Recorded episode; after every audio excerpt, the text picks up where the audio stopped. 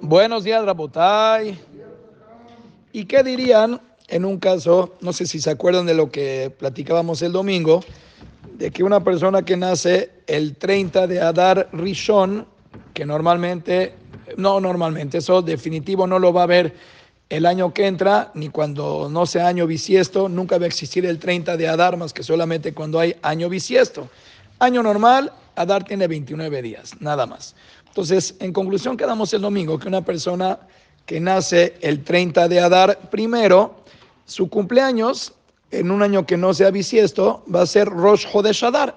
Quiere decir, aunque sea que en este año pasaron 29 días de Adar hasta que nació el niño, pero cuando sea su cumpleaños el año que entra, al contrario, va a ser el primer día de Adar, Rosh Hodesh, ese día va a ser el día de su cumpleaños. Si seguimos esa línea, ¿qué pasaría si una mujer en este mes, Beshatova, tuvo gemelos?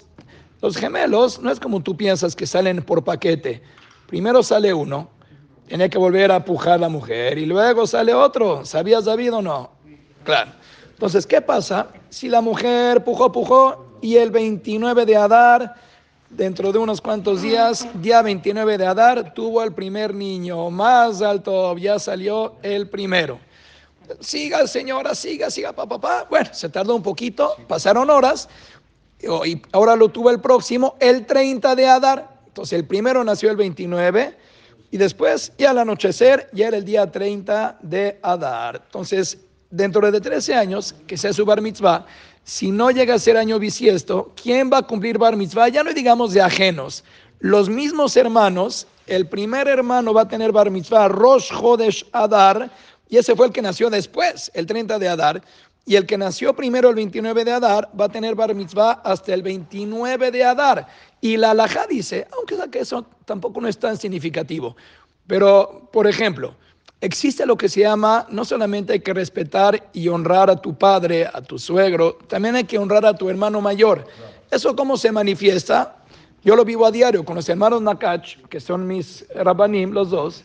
Entonces, cuando pasa el hermano grande, Jacob se para. O sea, es el hermano mayor, le debe un respeto. Entonces, eso es una alajá, no estamos hablando. ¿Quién se tiene que parar por quién? ¿Quién es el hermano mayor? Ahora, ¿quién es el que merece respeto? Dice en el libro Alajot Ketanot que el que nació primero, pero hizo su bar mitzvah después, que es el del 29 de Adar, se va a tener que levantar por su hermano menor, que se acaba de convertir en su hermano mayor, al ser que él cumplió primero bar mitzvah y cada año su cumpleaños va a ser antes del otro porque nos jode Shadar él va a cumplir y el otro va a cumplir hasta el 29. Hay otras alajot en Ibum también cuando en los tiempos que había esta mitzvah de Ibum que se moría el hermano y se quedaba la mujer viuda y no tenía hijos, que existía esta misma que el cuñado tenía que casarse con la cuñada para que tengan un hijo y ese hijo venga a hacerle el unishmat del que falleció. Bueno, ahí por ejemplo, ¿a quién se le daba el cabod de que haga el ibum, que se case con la cuñada? Al hermano mayor, es el, es el que tiene la opción. ¿Quién es el hermano mayor de la familia si fuera en este caso?